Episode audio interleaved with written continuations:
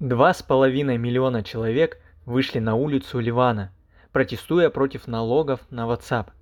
Представьте эту массу людей. Представьте, что в какой-то момент эти люди могут выйти из-под контроля, почувствуют всю силу и безнаказанность. Мы с вами уже говорили о каждом человеке по отдельности. Как меняется поведение человека, когда он погружается в группу. Настало время посмотреть, какие интересные особенности начинают происходить с человеческой психикой – если его будут окружать не 10 человек, а тысячи.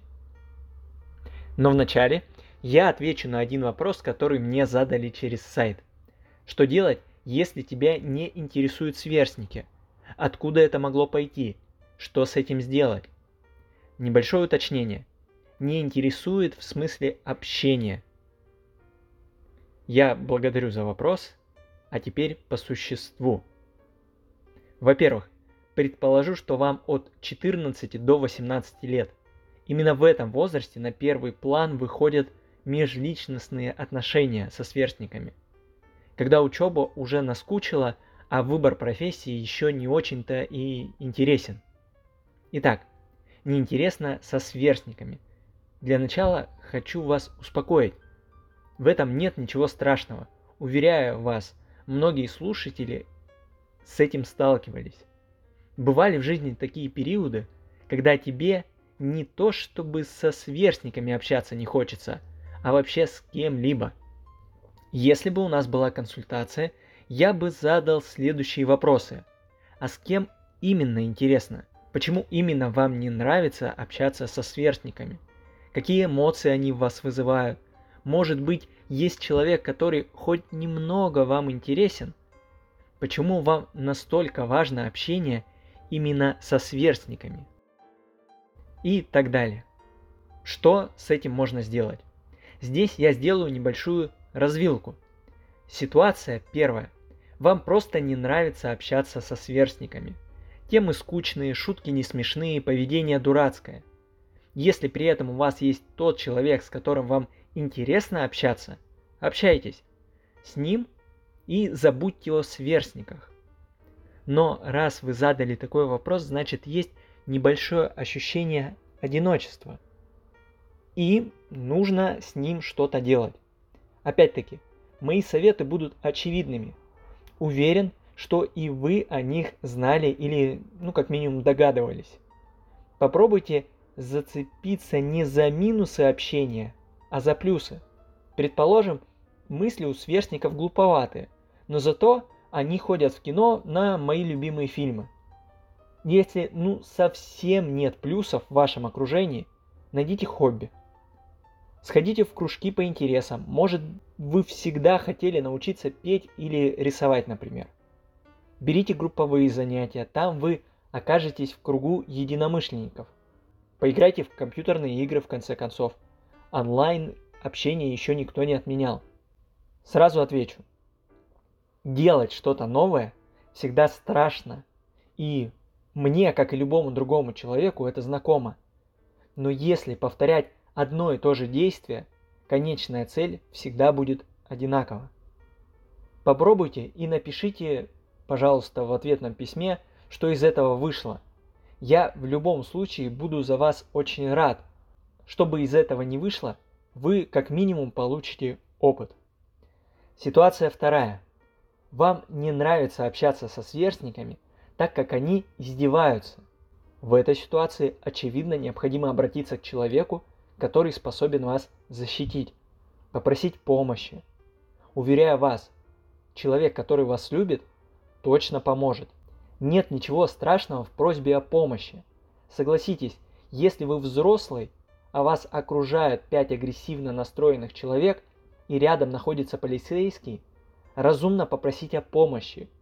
В любом случае, издевательство, неважно над кем, это как минимум административное правонарушение.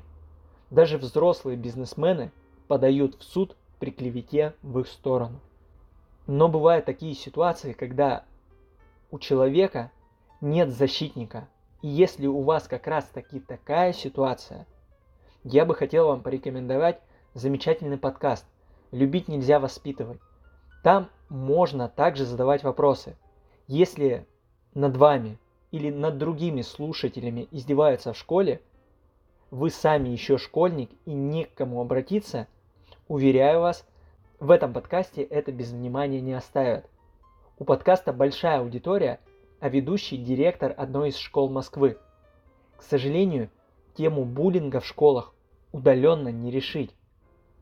Поменять отношение к ситуации также не получится. И с моей стороны хочу сказать, что ну, я попросту в теме буллинга некомпетентен. И поэтому в этой ситуации я считаю правильным просто перенаправить к более знающим людям. А если у вас есть проблема, решение которой требует именно психологической помощи, вы можете перейти на сайт artem72.rf. Возможно, я именно тот человек, который сможет вам помочь. А сейчас к основной теме. В психологической науке большое скопление людей принято называть толпой. Митинги, концерты, спортивные состязания, праздники – все это отдельные мероприятия. Давайте посмотрим, в какой момент митинг может превратиться в толпу. Предположим, в одной из социальных сетей кинули клич о сборе всех неравнодушных на центральной площади. И это будет первым этапом формирования толпы. У толпы появляется так называемое ядро. Как правило, это небольшая группа инициативных людей. Эта группа подчиняется всем законам групп. Свои роли, небольшое количество человек, общая цель и так далее. На этом этапе, пока у группы есть общая цель, структура группы не разломлена, эмоции участников сдержаны, присутствует рациональное мышление. Для уточнения образа давайте дадим нашей пока еще группе четкую цель. Наша группа выступает за повышение заработной платы на предприятии А. Этап второй. Кружение. На этом этапе основная цель митинга потихоньку начинает обрастать слухами. Слух – это неподтвержденная информация, побуждающая яркий интерес. Одни начинают говорить о готовящихся провокациях, другие – о высоких зарплатах на предприятии А, третьи – что на этом предприятии еще и домогаются до сотрудников. Возникает нарастание эмоций вокруг события. Теперь, благодаря слухам, формируются новые инициативные группы, которые также будут присутствовать на митинге. Обратите внимание, митинг еще не начался, а в нем уже участвуют как минимум две группы с двумя разными целями. Группа за повышение заработной платы на предприятии А и группа против домогательств. И казалось бы, цели верны, но кто вам сказал, что к митингу не смогут присоединиться группы радикально настроенных активистов? Например, те, кто просто хотят выплеснуть свою агрессию в неконтролируемых условиях. О особенностях поведения толп немножко позже, а сейчас третий этап. Наконец, люди собираются на площади. Ядро группы пока находится в центре, и пока их общая цель выполняется. Скандирование лозунгов, требования ответить и наказать виновных. Но мы же понимаем, что на площади у нас как минимум две группы. И те, кто пришли отстаивать уважительные отношения в коллективе, тоже хотят высказаться. Поэтому они начинают скандировать уже другие лозунги. И это, наверное, самый напряженный момент. Люди, заряженные эмоциями, которые требуют разрядки. Общая цель рассыпается, структура нарушается. До этого момента лидер группы еще мог направлять людей. Если у него получится вернуть контроль за митингом, в толпу это мероприятие не перерастет. Но в нашем примере у лидера не получилось это сделать, и происходит формирование толпы. Теперь, когда цели разные, а эмоции льются через край – нужно найти способ выплеснуть эти эмоции. На концертах танцы или общее пение, а лидером выступает музыкант. На футболе кричалки, а лидер футболист. На митингах лозунги, а лидер на трибуне. Но если нет лидера и общей цели, толпе самой приходится искать объект для разрядки своих эмоций. Поэтому Третий этап – поиск этого объекта. Что нужно сделать, чтобы успокоиться? Обычные лозунги не расслабляют и не дают нужного результата, поэтому нужно что-то большее. И в этот момент за счет слухов толпа решает, что ее объектом будет руководитель этой компании или рядом стоящий магазинчик или, например, правоохранительные органы. Четвертый этап – активация. Слухи есть, эмоции есть, объект, который позволяет разрядить накопившиеся эмоции, также есть. Осталось последнее – активация толпы на действие. Нужен кто-то или что-то, вынудившее толпу к действию. Заметьте, у простого человека в этот момент не будет мысли «я что-то делаю не так». У него в голове будет крутиться мысль «они виноваты и должны быть справедливо наказаны». А активация к действию может быть простой слух, который перемещался по этой толпе. Предположим, кто-то кому-то сказал, что к дому управляющего предприятия подошел один из митингующих. Хотел поговорить, а тот его просто ударил. Чем вам не активация на насилие? И теперь вся толпа ринулась к дому этого предпринимателя. Если митинг дошел до четвертого этапа, успокоить людей будет трудно. Поэтому существуют специальные приемы, позволяющие предотвратить формирование неконтролируемых толп. Об этом ближе к концу, а пока взглянем на особенности толп. Чтобы понимать, с кем мы имеем дело, нужно дать имена участникам толпы. Конечно, не каждому по отдельности, а немного классифицируя этих участников. Итак, у нас, как всегда, есть лидер, но лидер не один. Их может быть множество, распределенных по толпе в хаотичном порядке. Они ведут за собой небольшой кусочек толпы. Именно на них опирается этот кусочек. Стиль управления авторитарный – так как люди на эмоциях обращаться к их рассудительности тяжеловато, хотя и сам лидер мыслить рационально не способен. Согласитесь, когда за вами идет 100 человек, это приятно. Когда вы в толпе создается ощущение, что вы управляете целой тысячей. Те, кто идут рядом с этим лидером, называются приближенными. Они подхватывают действия лидера и распространяют это действие по толпе. Заблуждающиеся. Люди, которые только пришли и не смогли заразиться эмоциональным порывом. Поэтому у них есть сомнения в правильности действий. Следующее – это люди с агрессивными наклонностями. Они, как правило, целенаправленно идут на подобные мероприятия, чтобы выплеснуть агрессию. Следующее – внушаемые легко поддаются эмоциональному напряжению и перенимают его. Как правило, тяжело анализируют свои действия, так как ими управляют в основном эмоции. Ну и последние, кого мы можем выделить, это обычные прохожие. Их роль в толпе – создавать красивую картинку. Поэтому для митингов выбирают людные места. На фото не разберешь, кто относится к толпе, а кто просто идет домой. При этом бывает так, что обычный прохожий, заряжаясь эмоциями или, например, любопытством, становится частью этой толпы. Вот мы озвучили четыре этапа формирования толп. Но почему, но почему наступают эти этапы? Что такого происходит с психикой человека, что заставляет перешагнуть иногда даже моральную грань? Подчеркну, в этой части подкаста мы будем говорить о людях, которые стали частью толпы. Особенности, которые будут перечислены, наблюдаются, во-первых, не все сразу, а во-вторых, э, не в полную мощность.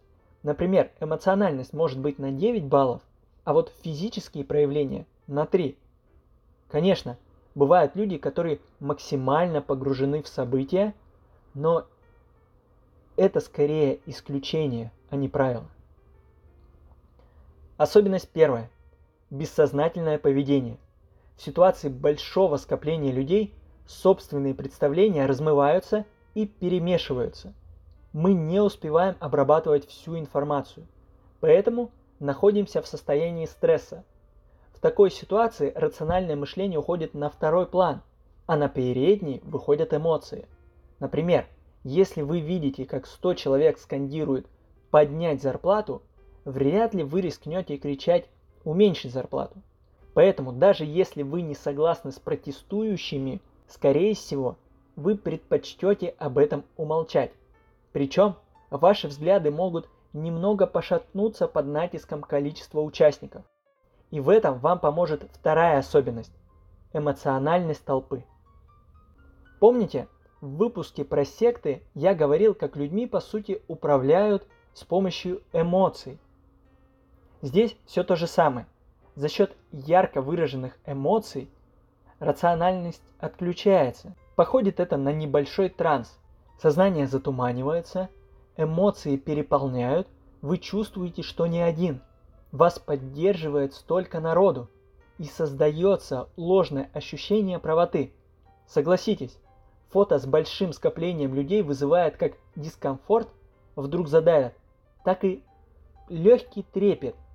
Как круто находиться в кругу стольких единомышленников. А первые две особенности подпитывают третью – яркие воображения и искажения действительности.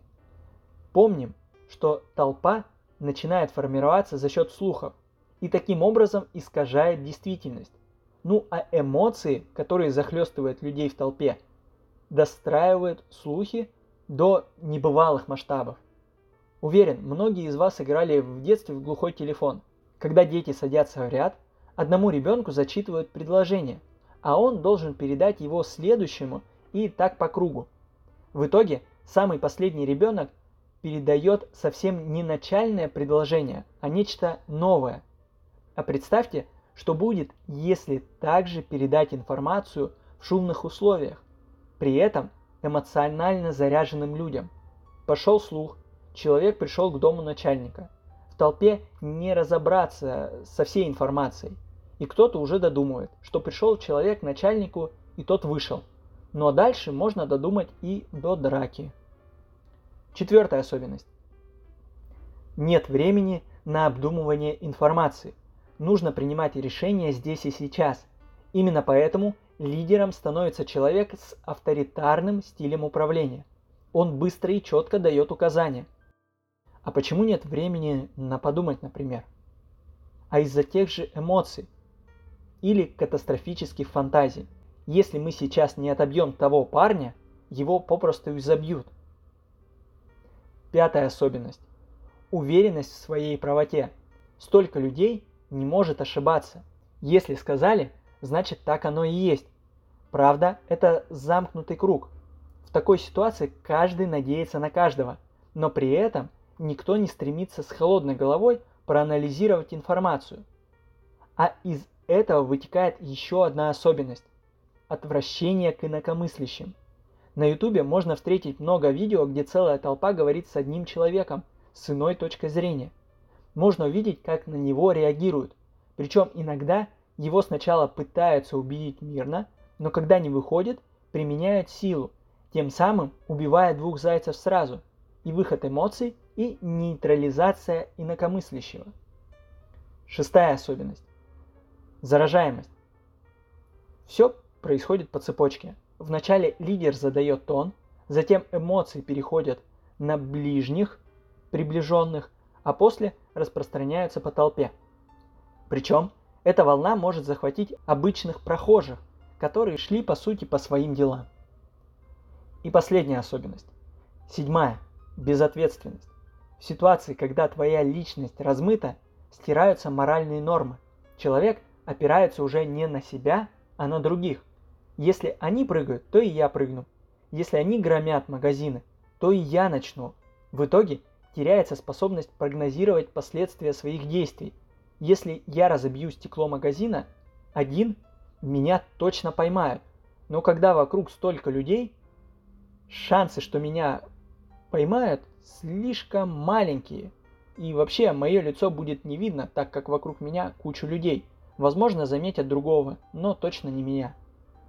Именно эти пункты побуждают толпу к переходу к все новым и новым этапам формирования. И именно поэтому человеческое поведение изменяется. Причем добавляется еще, еще и тот факт, что человеку не свойственно находиться в таких условиях. Наедине с другим человеком, да, в небольшой очереди, ну, тоже бывает, да даже в переполненном кинозале, но в окружении десятков и сотен тысяч людей или никогда, или один раз в жизни. Конечно, можно выработать навык, научиться не поддаваться эмоциям, контролировать моральные принципы, уметь быстро принимать решения, но для этого нужна практика. А такие массовые мероприятия встречаются, ну, будем честны, нечасто. Зачем нам вообще знать эту информацию о толпах? Все просто.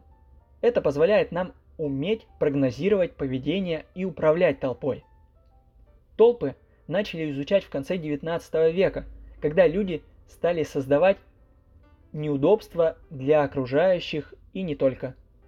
Разработали классификации, стали описывать поведение людей в толпе, давать роли и выявлять особенности.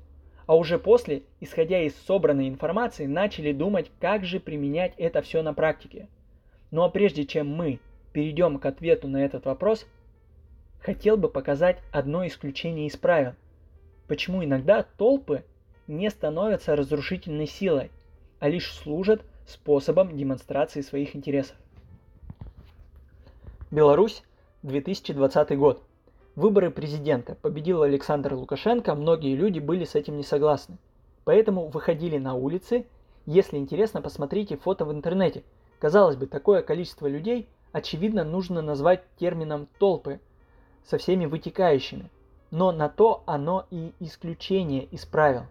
В чем уникальность данного протеста? на мой взгляд. За всеми лозунгами в отставку президента это, кстати, и был объект для выхода эмоций.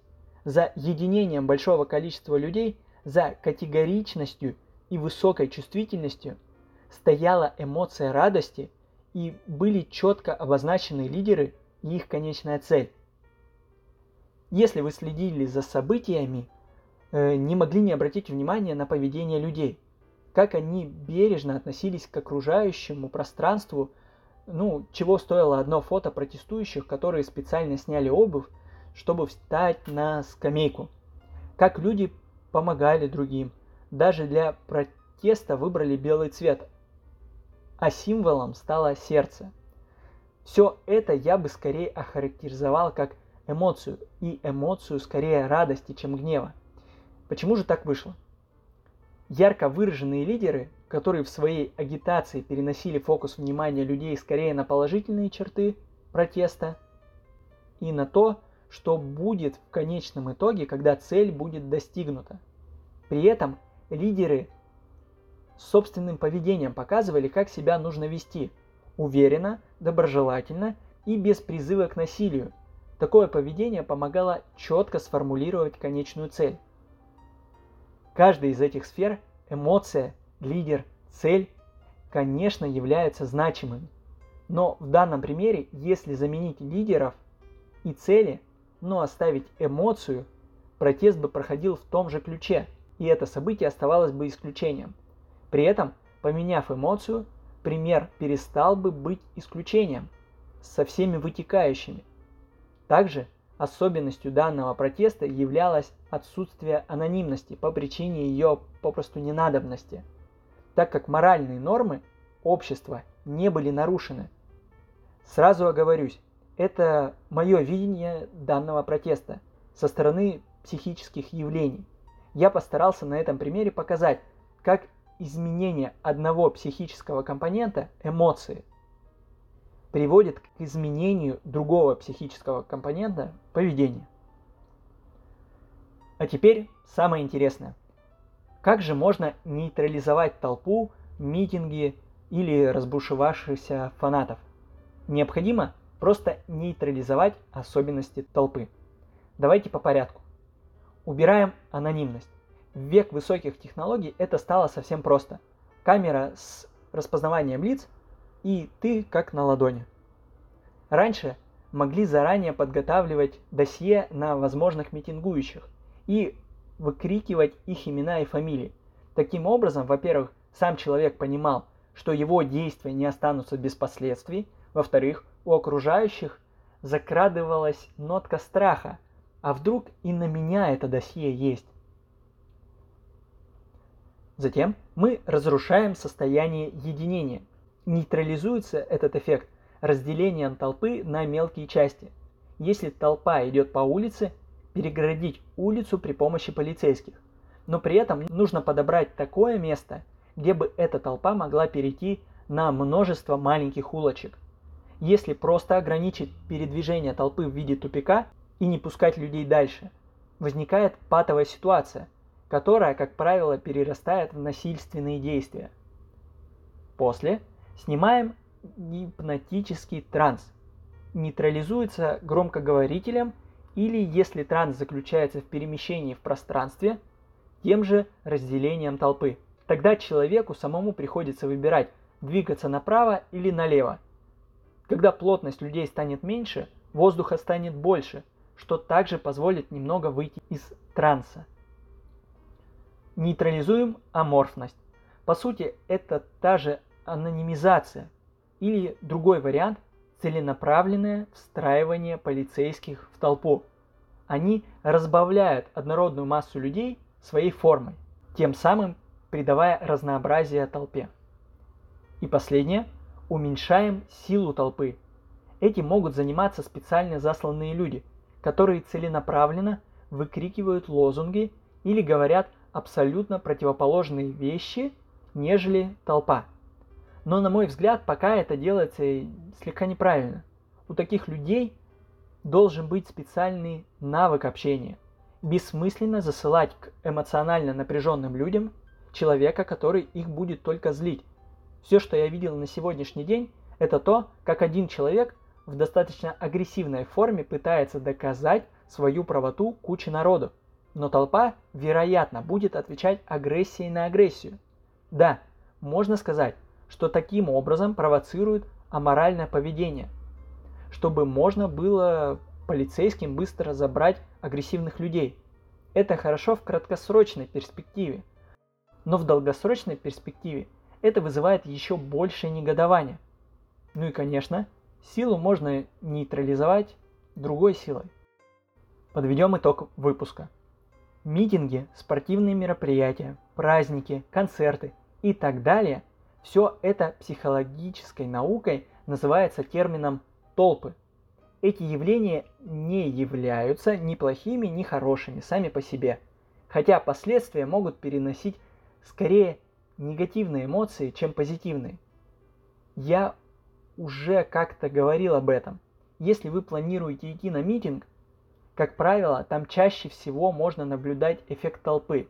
Хорошо было бы подготовиться, небольшой список того, что вы точно не будете делать. Напишите свое имя и фамилию. Обозначьте собственную цель выхода. Постарайтесь обозначить противоположную позицию. Отслеживайте на митинге собственные эмоции, особенно те, которые могут причинить вред вам или окружающим людям. Вам могут показаться эти рекомендации банальными, но каждая из них направлена на нейтрализацию одной из особенностей эффекта толпы. Потому что может сложиться такая ситуация, когда ваше поведение будет обусловлено далеко не вашими желаниями. А на этом у меня сегодня все. Я немножко обновил дизайн на сайте, поэтому если кому-то из вас интересно, вы можете зайти и посмотреть. А пока, до новых встреч, всего вам доброго, пока!